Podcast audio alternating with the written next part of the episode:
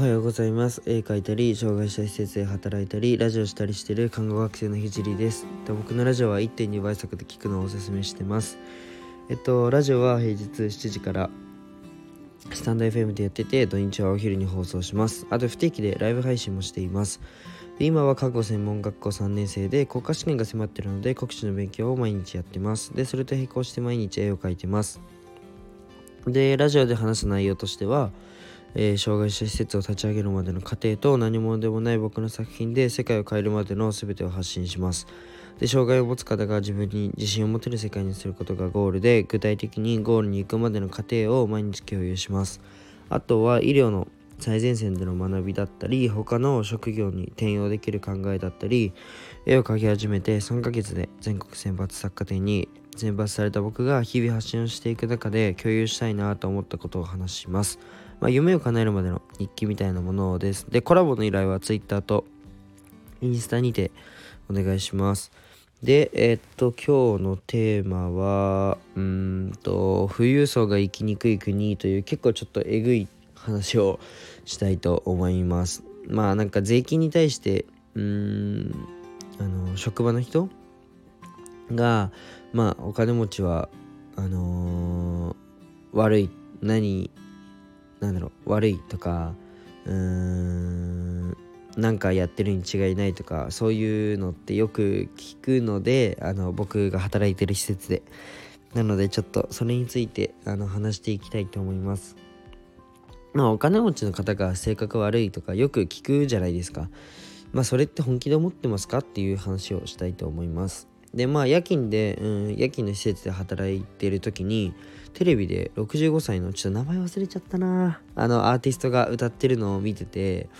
うんと、利用者さん？あの利用者さんは、まあ、すごいかっこいいすごいっていう風になってて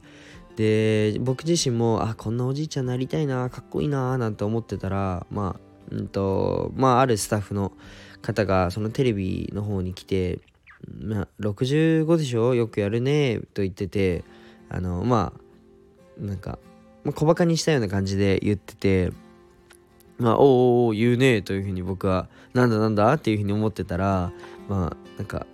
そのスタッフさんがえっとまあ、こういうお金もらってる人はあの年金もらってんのかなっていうふうに言ってて、まあ、医療費とか1割になってるんでしょ？とかでどんどん続けて言ってて、まあ、突っ込みたいところがこの時点で300個ぐらいあったんですけど、まあ、ぐっと抑えて、あのー、めちゃくちゃ優しい感じの何の毒もない感じででもこの人たち僕たちの100倍ぐらい税金払ってますよあざっすごちそうさまですっていうふうに まあ言ったんですよ。なんかほんとかっこいいっすよねみたいな。僕もこんなおじいちゃんなりたいですみたいな感じで言ったら、まあなんとかその場が和んで、まあその言ってた人もまあねっていう風に言ってたんですけど、なんかその、え、この人も税金じゃない、この人も年金もらってんでしょみたいな。こんなお金なんか稼いでてこ、この人も年金もらってんでしょみたいな感じで言ってて、いやいやいやっていう風に僕は思ってこういうことを言ったんですけど、確かにあのー、なんだまあねっていう風になってまあ確かにねみたいなあのー、その方も言ってたのでああよかったっていう風に思ったんですけどまあ本当はほんマジで言いたいことは300個ぐらいあって、まあ、中にはまあ高所得者は医療の時あの医療費 2, 2割負担になる人も、まあ、所得によって違うよとか、まあ、細かいところを言ったらたくさんあるんですけどまあ、300個300個の中から代表してもう3つだけ言わせてください。もうあの本人には言ってないですよまずあまあまあこれは本人にも言っちゃったんですけどまず僕たちその、まあ、庶民の生活がある程度担保されてるっていうのは、まあ、クソ高い税金を払ってくださってる、まあ、富裕層様の ここでは富裕層様と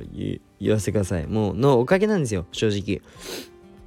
まあそれをもっと自覚した方がいいかなっていうふうに思っててうんとまあ、お金持ちへの偏見とか、まあ、み本当みっともないからやめてほしいなっていうふうに思ったことです。で、えっと、2つ目は、うんと、この人たちのファンが、うんと、今この空間にいる想像はしなかったのかなっていうふうに思ったことです。まあ、うんとまあ、なあなたの大好きなものが目の前で否定されてたら、まあ、少し嫌な気持ちにならないかなっていうのを、まあ、ここを少し考えてから発言してほしいなっていうふうに思いましたあの実際そのアーティストさんのファンっていうのは、まあ、利用者さんはかっこいいって実際に言っててもしかしたらファンだったかもしれなくて、えっと、その一言で傷つけてしまう可能性はあるのでまあちょっと考えてからもう少し優しくなろうって 思いました。で3つ目。こんなことを20歳に思わせるな。20歳に思わせるなって思いました。まあその方は40代なんですけどスタッフさんは。もうこれが一番でかいですね。もう大人よ。がっかりさせないでくれっていうふうに正直思っちゃいました。あのー、まあなんか愚痴みたいになってるのでうまくまとめると、まあ、これも本当はもう今のような発言をしたスタッフさんが悪いわけじゃなくて、まあ、そのような思考になるように、まあ、教育が設計されている環境に問題があるなっていうふうに僕は思ってます。まあ親御さんしかりうん学校側がもう少しあの税金について学習させていればこんな発言は出てこないしもう少し優しさについて、まあ、道徳の時間を増やすなりなんなり学習できていればこんな発言はしなかったと思います。でなんかその人が悪いっていうふうに指をさすのは簡単なんですけど、まあ、もっとなんだろうな。うん